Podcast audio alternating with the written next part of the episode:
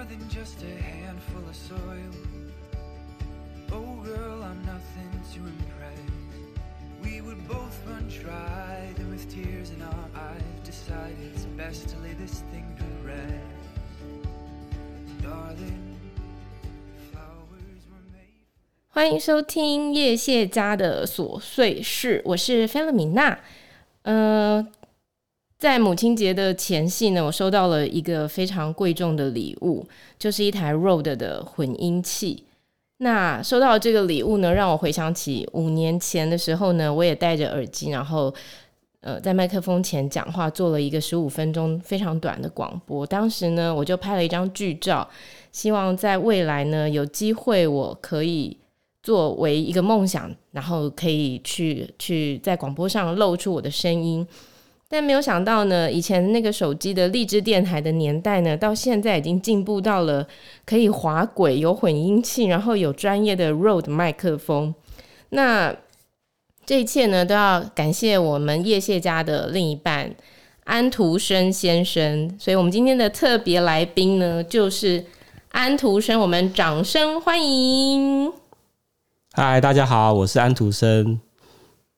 那其实我也要感谢我们公司啦哦，如果没有我们公司的话，大概也没有这些设备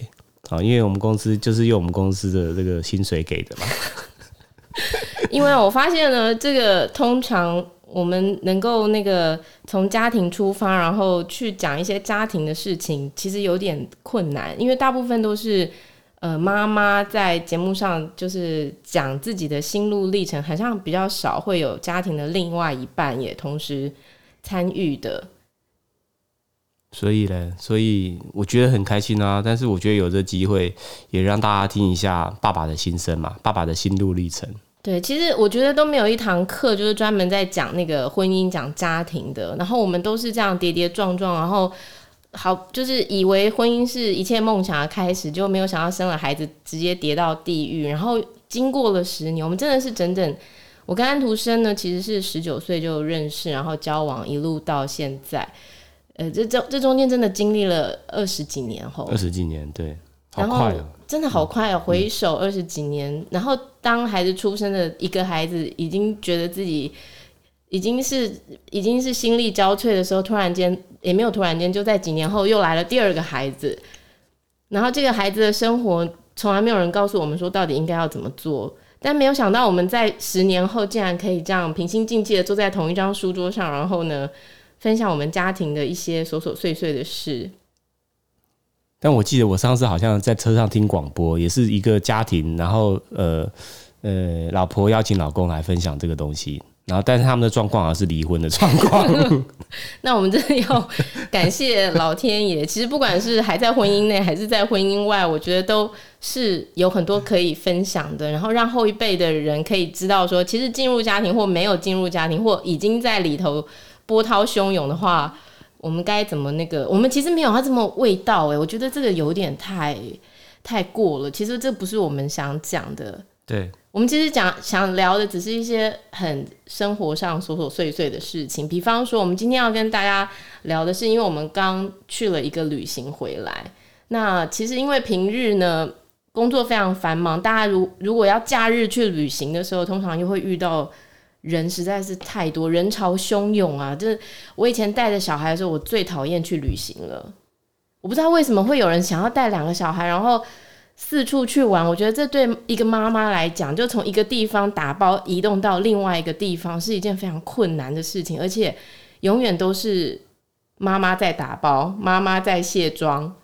因为妈妈是基本上是属于比较，她希望有充分准备的人。对，那爸爸不是啊，那爸爸只要一个卡档就可以出发了。可是一个卡档出去，比如说啊，蚊子咬了没有药膏，然后呢，现在需要吃饭的时候没有餐具，爸爸可以，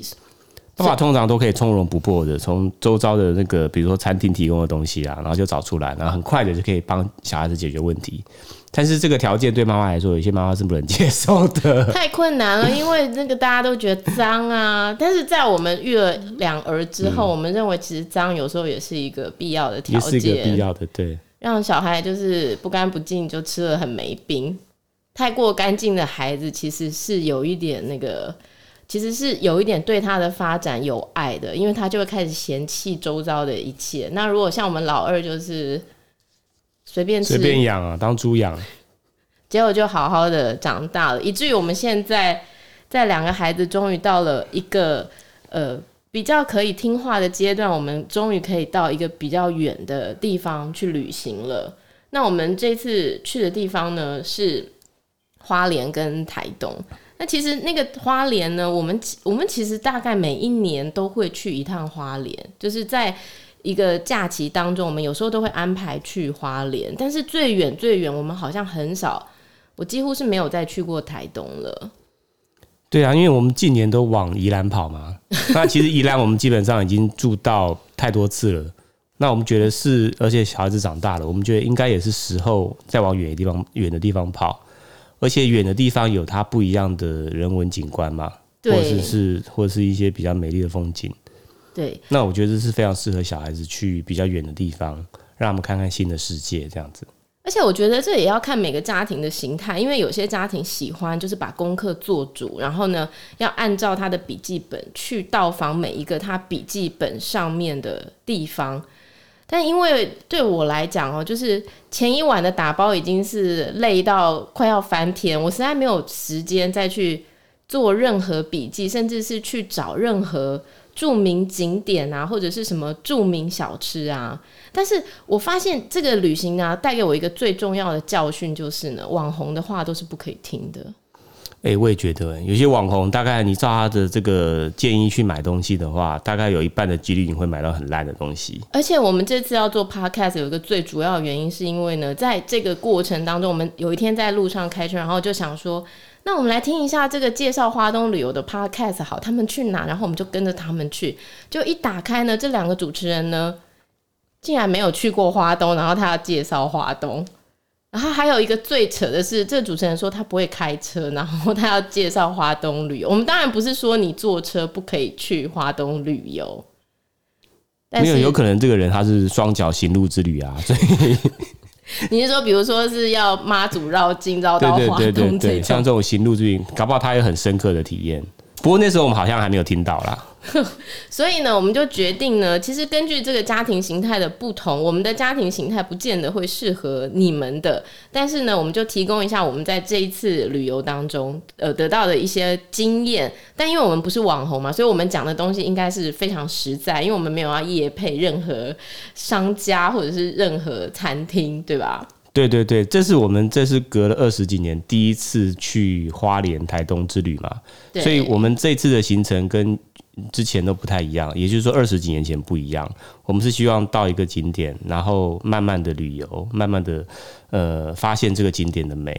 那所以说，可能一天我们只安排一到两个行程。对，特别是带小孩，其实我发现小孩其实不喜欢一直移动。他们去到了一个地方的时候呢，他基本上就是希望说，他可以好好的在这个景点尽情的探索玩，除非他实在太无聊，不然他基本上不想再往下一个地方移动。那比方说，呃，比如说我们这次去花莲，我们以前呢、去花莲，我们都一定会去寿丰。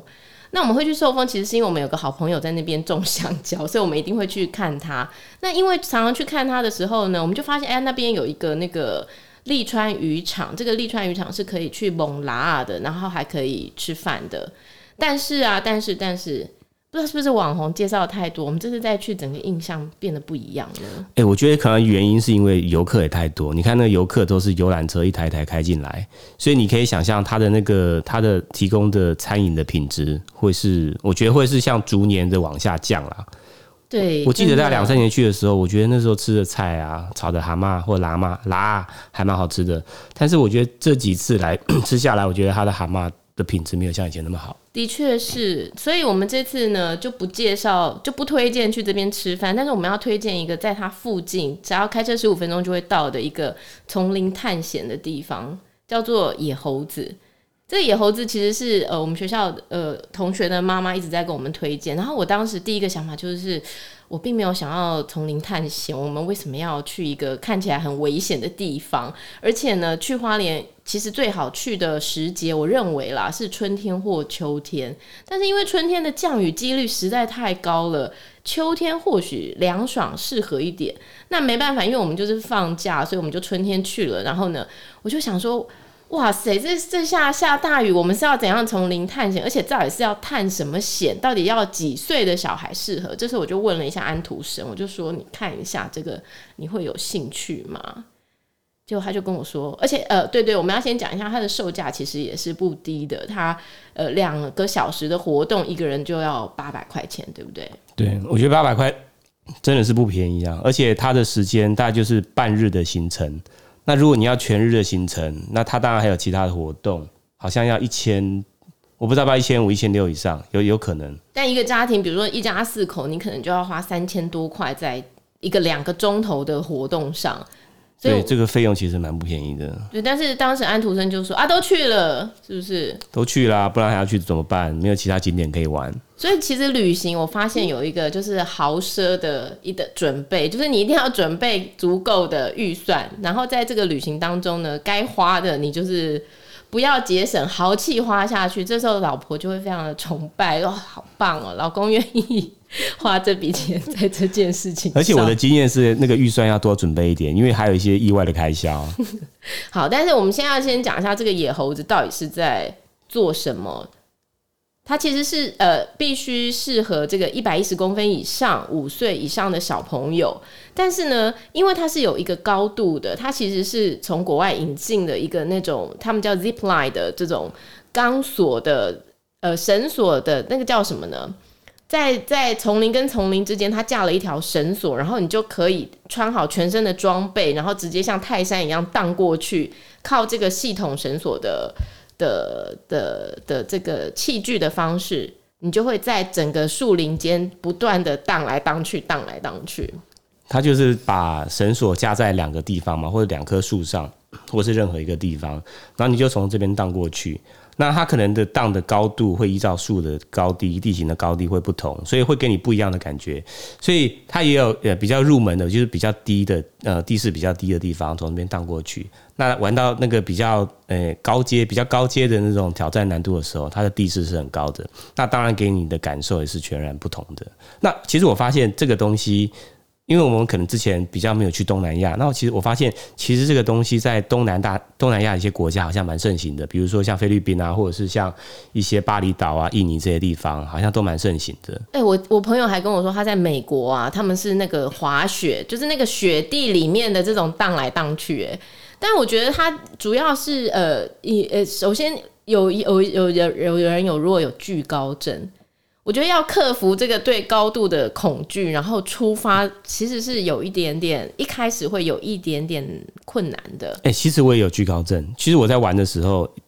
就是第一轮、第二轮的时候是有的。但是我觉得惧高症怎么消失呢？哈，我觉得是没有办法。但是当你的绳索绑在身上，然后他会教你嘛，就是说你的第一步要要先拉住那个上面的其中一只绳索，然后另外一个就是你屁股要坐下来。那当你的屁股坐下来的时候，就会有一种安全感，因为你是被包覆的好好的，好像是一个降落伞把你包好，然后送过去的输送带的概念，对不对？对对对，所以我觉得你只要一坐下去，那感觉就消失了，所以就变得很好玩。还有一个很重要的，我觉得就是带着孩子，你最好选一个跟你们熟悉的家庭一起旅行，互相可以配合的。因为呢，通常孩子跟孩子之间呐，就是有一个不能输的感觉，就是他再害怕，可是看到别人过去了，他也会要面子。特别爸爸应该也是，就是虽然有惧高症，可是看到别人是毫无恐惧的在玩这个游戏的时候，他可能也会觉得说，我也要就是做到这个这个。那其实因为主要是因为它的这个绳索，它必须先从一端先串上去，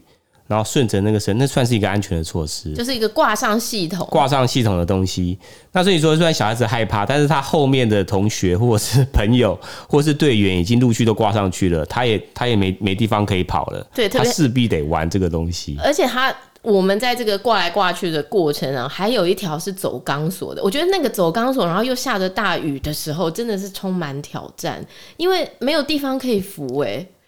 你要怎么走这个一条线这样子走过去，特别你又带了一个五岁的小朋友。哎、欸，其实我觉得这个是对，呃，应该是说对还大概在五到七岁之间小朋友非常好的一个练习，因为他基本上这走钢索是一种平衡能力的发展展现。那这个时候，其实，在五岁、六岁、七岁的小朋友，他们的平衡能力是比较差的，所以我觉得玩这个其实蛮适合他们的。哎、欸，我。颠倒你的说法哦，因为我那天刚好去上了一个空间动力的课，他们说其实全世界最会走钢索的人是小孩子，因为小孩子会自己去找到一个平衡。所以你的意思是说婴儿是最会走的？我的意思是，大人其实反而是会害怕，哦、但是孩子其实是很快可以找到一个怎么样让他自己在这条线上平衡的方式。哦，真的、啊，真的，所以我我我其实是非常推荐说，虽然这个费用并不便宜，但是如果说大家有这个预算的时候，我会很推荐说，在非假日的时候，然后在这里停留一站，然后去体验一下这种探险、丛林探险的感觉。特别是如果你是有两个大人、两个孩子，那你就可以大人带着小孩，然后一起出发。因为哦，你如果觉得说我要省这个钱，然后我让小孩去玩就好了。那个会发生一个状况吼，就是我们大家在那边排队，而且下雨下很大，然后我们全部都挂上系统的时候，在我们这群两个家庭前面有一个孩子，他大概是小学的男孩子哦，也胖胖的，然后我看大概小学三四年级，对，三四年级，就他怎么样都迈不出那一步，因为他真的会害怕。我坦白讲，他。他可能出去他就不怕了，可是他大人都走掉了，剩他一个人在那边，他看了老半天，他真的是那个双脚就是就是没有办法推出去。哦，这个我觉得，所以如果你们带孩子去的时候，就是我是建议，就是大人跟孩子就是一起参加这样的一个行程。我觉得结束之后，你会有一种。好像你克服了某种东西的勇气。对啊，而且我觉得很可惜啊，因为你看，如果当时那个父母亲在小孩子旁边，他们只要克服了第一关、第二关之后，接下来的行程就是非常有趣跟好玩的。你是以你自己这个一个惧高者的身份来讲这件事情，对不对？我觉得我儿子好像比我还勇敢。哎、欸，他五岁，我觉得你不要太平常太设限他。我觉得他在面对挑战的时候，他就会展现一个他真的很乐在其中的样子。诶。说到这，我们就说回来，我觉得其实哦，一个家庭里面，如果那个爸爸是愿意育儿的，这个育儿你不能用妈妈的条件哦去看。比如说我儿子其实也是有走丢过几次，就是跟他爸爸出去的时候，但我朋友都跟我说，就是有活着回来就可以，因为我发现哦，爸爸育儿对孩子的界限跟妈妈是截然不同的，就是妈妈永远都还是会比较保护一点。比较没有真正的放手，但爸爸除了一方面少根筋，二方面爸爸也是呃一个同性的角色，是应该这样讲吗？我觉得爸爸有时候的射线，他通常是比较开放的，或者说爸爸的那个射线的范围是比较远一点的，不像妈妈是比较近的。哦，所以说每个人不一样。但我觉得，呃，给小孩子一个比较开放式的那种管理啊，或者是管教，对小孩子来说。某方面，他也可以去去寻找他的自己的潜能，或是寻找他想要喜欢做的事情。对，但我们这个界限应该这样讲的更清楚，就是说，我们界限内就是允许你自由自在的探索，但是不能越界，就是这个界限的这个，我们日后再来好好讲清楚。反正就是我们去了这个野猴子，然后我就发现说，哎呦，爸爸带出来的儿子展现出来的挑战性哦，真的是。相当不一样的，所以呢，这我们花莲呢，就是从头会先经过秀林，然后要到寿丰呢，中间还会经过一个地方叫新城。那新城其实我们并没有特别去，可是呢，在这个过程当中，有一个人跟我们说，他们去新城的一家冰果市吗？对，冰果市。如果你是从台北宜兰一路到开出花公路过的话，到花莲，你一定会先经过新城。然后新城他说那个柠檬汁哦非常好喝，然后就建议我们说，如果我们回程有经过新城的话，要去新城买一杯柠檬汁。我想说柠檬汁到处都有，新城柠檬汁到底有哪里特别？他说你如果因为呢礼拜三其实花莲很多地方都是没有开，都是休业的，可能他们是为了旅游观光的关系哦，所以新城这家冰果是它。礼拜三是是没有开，所以我们就哎、它叫什么冰果室？我们有点忘记了哈。反正你就搜新城柠檬汁啦。对我其实我也忘记了，你也忘记了。反正我们后来就真的到 Seven Eleven 去买了两罐柠檬汁，它不便宜，它一罐好像七十几块钱，七十五吧，还七十二？七十二块钱，但是真好喝。买了发现买太少，可是车子已经开离新城了。好，所以如果你们到了这个花莲呢，你们先经过新城就可以到这个地方去，然后再来到寿丰呢，你当然就可以去我们刚刚说的这个野猴子的这个探险乐园去探险一下。那基本上孩子一天哦，大概经历了这么长途的开车，然后又去了探险，他应该已经差不多到了体力已经下降，然后准备要好好休息的时候了。其实寿丰大概介于整个，因为花莲是狭长的嘛，所以它大概是介于花莲中间，再偏再往上的一个寿丰乡。那它连整个花莲市的距离大概开车要四十分钟，其实我觉得还好啦。因为你看花莲那么长嘛，所以开四十分钟我觉得还好。所以他如果你从花莲市出发的话，会经过吉安乡，然后再到寿丰。那寿丰就我刚刚讲到的，我们刚刚讲到的会有一个利川渔场。那野猴子基本上就就是在这个利川渔场附近，大概十几分钟的车程。那其实我们这次住的那个民宿是网红推荐的，但是我实在是非常不推荐。我不知道在这种节目上面，如果把人家那个不推荐的原因讲出来，会不会被那个？告妨碍名誉，所以呃，我们现在先不说那是哪一家。但是如果你要到花莲来，你你想住民宿哦，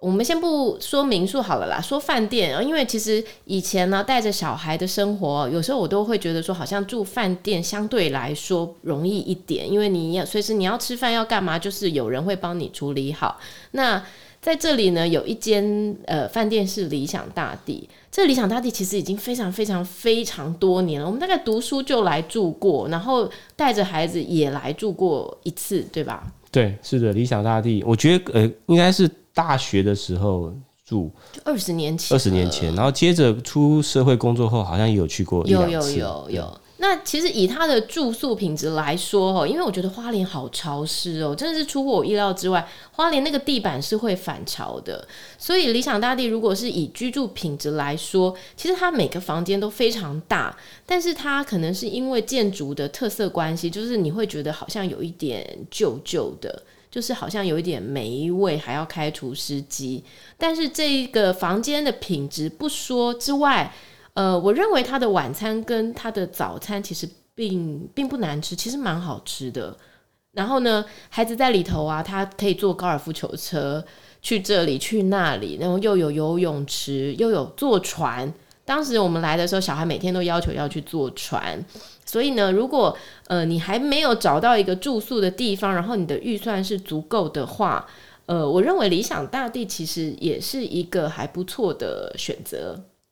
对，我也觉得，我觉得他那边就是，嗯，因为他毕竟经营了二十几年、二三十年了，然后他的一些饭店的一些当时建构的一些思维，那可能还是以前的一些思维，所以他在一些精致度上面又过了二十几年，要维护也不是这么容易，所以他就是跟呃现在我们我我们想象应该饭一个饭店应该要的样子，会有一些落差了。嗯，没错。那呃，如果你我呃晚上想要去吃一点什么好吃的话呢？当时我们是没有去这家店，但是我们的朋友跟我们推荐说可以去一个老时光居酒屋。这个老时光居酒屋呢，基本上它就是串烧，它会烤好，然后放到你的面前。据说啦，才花两千块吃到四个人翻过去。哦，老时光应该是说它是在花莲市区哦，花莲市区。对，所以你其实的行程就可以，如果你是从台北出发的话，那你先到可能开个两个小时到花莲市，那可能接近中午，那你在中午你在呃花莲市可以吃扁食嘛，然后下午的时候或者是晚上的时候你可以去散步，然后晚上的时候你可以在花莲市吃所谓的老时光串烧，是不是？嗯、我我觉得这样是一个不错的这个行程跟那个餐厅的建议。但其实呢，在这几次去花莲的这个经验里面，让我最惊艳、最喜欢的其实是大农大富这个地方。那说到去大农大富呢，一定要先讲一下那个它的附近有一个派出所的面。派出所面其实就是在一家派出所旁边的民宅，它是卖面的。对，而且呃，我记得我们是去年的时候去大红大富。那大红大富它其实我地理位置，我要先跟大家讲一下，大红大富的位置它其实是在光复乡。花莲的光复乡，那它的位置就是在花莲的正中央的一个位置，它是在花东纵谷，所以如果你玩完所谓呃刚提到的那个那野猴子，有在寿丰嘛，你才要再往南开，经过凤林镇跟光复乡，到光复乡的时候就会到了，所以大概应该还要再开个二三十分钟的车程。对，那大龙大富，我觉得我自己觉得非常喜欢的地方，就是它现在已经规规划成。变成是国家的一个景区，那这个地方的特色就是它在里面种了非常多的树，所以呃，它又是一个自行车步道，所以你在上里面骑车的时候其实是很舒服的，因为你所谓的就是它的那些林木会把呃阳光或者遮蔽嘛，所以你在这些林木之间穿梭，你会觉得非常舒服。而且我在夏季去的时候还是格外凉爽，而且这个地方真的没什么蚊子吼。只是我们要提醒大家一个非常重要的事情哦，就是如果因为我们是一家四口嘛，好，然后我们出去旅游的时候，看到人家那种骑那种自行车黄包车，哇，太浪漫了！我们第一次去的时候就想说，我们也要一家，然后骑黄包车，然后爸爸妈妈在前面努力踩，小孩就坐在后面享受这个时光。但是我们真的是太低估自己的能力了，没有想到这个自行车道其实并不是全部是平坦的。还有那个上坡，然后有下坡，重点是它很难踩，它超级无敌难踩的。踩到后面呢，我们就是一家四口下来推那台车，因为我们的脚再也没有办法。把这台车安安稳稳的踩回到那个租车的地方，所以我们那时候呢就觉得说，哇，实在太可惜了。我们其实还想要再去更多地方，但是呢，因为这台车造给我带给我们太大的负担，我们实在没有办法骑得动这台车，所以我们当时就说，我们下次再来，我们一定要租电动车，是不是？对，电动车是非常必要的，电动车，而且因为嗯、呃，我们在那边骑车的时候，因为天气状况不是很稳定嘛。那我们通常，我们我们这两次碰到的状况都是好像下毛毛雨。那下毛毛雨，如果你自己是自己骑车的话，是非常麻烦的一件事情。对，那所以我建议，如果可以的话，就是租电动车啦。那电动车的话，好处就是第一个，你不用踩得这么辛苦。那第二个就是电动车它也有一些棚子嘛，所以你碰到下雨的时候，基本上你就可以，你就也也可以躲雨。而且小孩还可以在后面有没有吃点心，然后 然后一边看风景一边吃，就是过大爷的生活就是这样子。但是其实呃，如果呃是你你是自己骑脚踏车，你不要去租这种四人骑的。如果你的孩子是可以单独骑脚踏车的，我其实觉得单独骑脚踏车走这个行程，我觉得也非常棒哎。就是你不要去租那个四人黄包车，我觉得应该不会这么痛苦哎。对，如果你没有带小孩子啦，那如果是夫妻两个人的话，或者是单身族，你自己呃租一台脚踏车在里面，就是很悠哉悠哉的骑，因为它里面的腹地很大，它也可以，你也你也可以骑到所谓的光复的糖厂，那光复糖厂就在附近，你也可以骑那条小路过去，那所以它的自由。自由度跟自由性是非常高的，但你千万不不要去骑那个你租来的电动车骑到糖厂，因为呢这段路非常远，等到你再回头的时候，你就会发现你你又没有电了，没有电你一样要用脚踩着你那台四人黄包车回到那个租车地点，你会非常崩溃。这个地方你觉得大概可以停留多长时间呢？这个地方我觉得花个一个上午或一个下午去玩就可以了。嗯，那如果你想要花比较多的时间，就是一个上午你。你自己租一台，呃，自己租一台自行车，自己慢慢的骑，然后穿梭在这个林木之间，那个风吹过来是非常凉爽的。真的，真的，我也觉得这是在整个花莲的。这个这个行程里面，我自己非常非常喜欢的一个地方就是大农大富。对，它可能没有像所谓我们说池上或是关东那种比较大的关山关山哦，关山比较大大片那种景色，或是有稻田，它它的景色是完全不一样的。那它就是在种了很多树木，你就穿梭在那个林木之间骑，那感觉不一样啦。嗯，所以我建议大家可以体验一下这这样的行程。那所以呢，我们花莲又继续往南开的话，我们会到一个最后一站。呃，其实花莲可以去的地方非常非常多，我们只是呃根据我们这一次的一个经验跟大家分享，因为我们每次去会去不一样的地方。那最后要经过这个地方到台东呢，这个边界是一个玉里。那通常玉里，其实我最知道就是什么大爱台常常会拍玉里。这以前小时候看到是玉里，所以我对玉里一直有一种很